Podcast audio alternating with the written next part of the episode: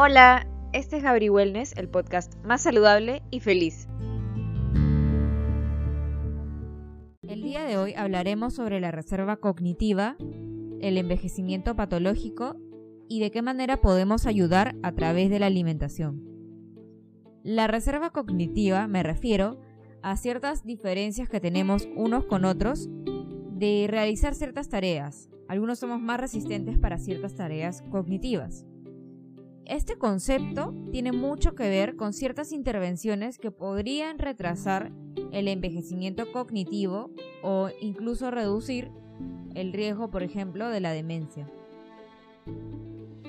Que nosotros podamos tener un envejecimiento cognitivo exitoso implica y tiene mucho que ver con el objetivo de, de prevenir la pérdida de la capacidad del procesamiento de la información y la reserva cognitiva, la capacidad cerebral también.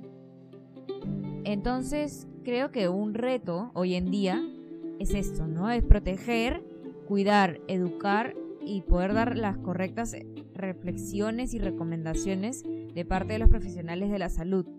Y es un reto poder entender de qué manera podemos ayudar a través de la alimentación.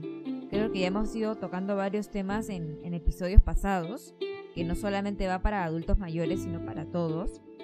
Pero este tema también es bastante importante como también para poder entender qué tipo de alimentación es, es óptima y qué tipo de alimentación puede ayudar no solo a una nutrición emocional, sino a cuidar ciertos, ciertos funcionamientos de las personas y creo que esto tiene mucho que ver también con nuestro propio estado de ánimo, de qué manera nos vamos a sentir y qué tan plenos vamos a vivir se ha estudiado bastante sobre los tipos de dietas que hay y se ha encontrado que si bien muchas de ellas son buenas en sí, la mejor hasta ahora es la dieta mediterránea.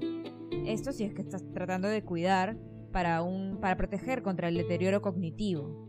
¿Por qué? Porque la, la dieta, el estilo mediterráneo generalmente tiene multinutrientes. Es una, yo diría que también ayuda mucho a lo que es nutrición emocional, porque tiene mucho, mm, un estilo mediterráneo usa todo. Usa frutos secos, usa mucho pescado, se basa en nutrientes que afectan y que ayudan bastante a nuestro, a todo nuestro sistema y también a nuestro, a nuestra nutrición emocional.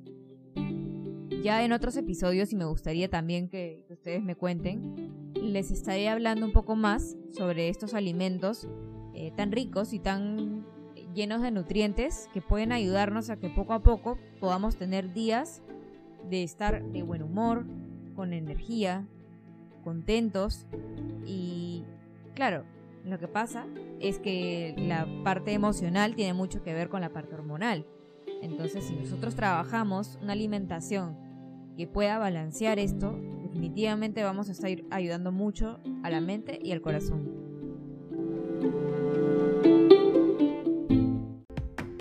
Si quieres trabajar un poco más estos temas antes de mejorar tu nutrición emocional, te recomiendo un curso que voy a poner en la descripción, súper bueno. Si quieres también puedes ayudarme en Patreon y tendrás algunos beneficios, así que te invito a que te unas a este canal de podcast y nos vemos en el siguiente episodio. Chao.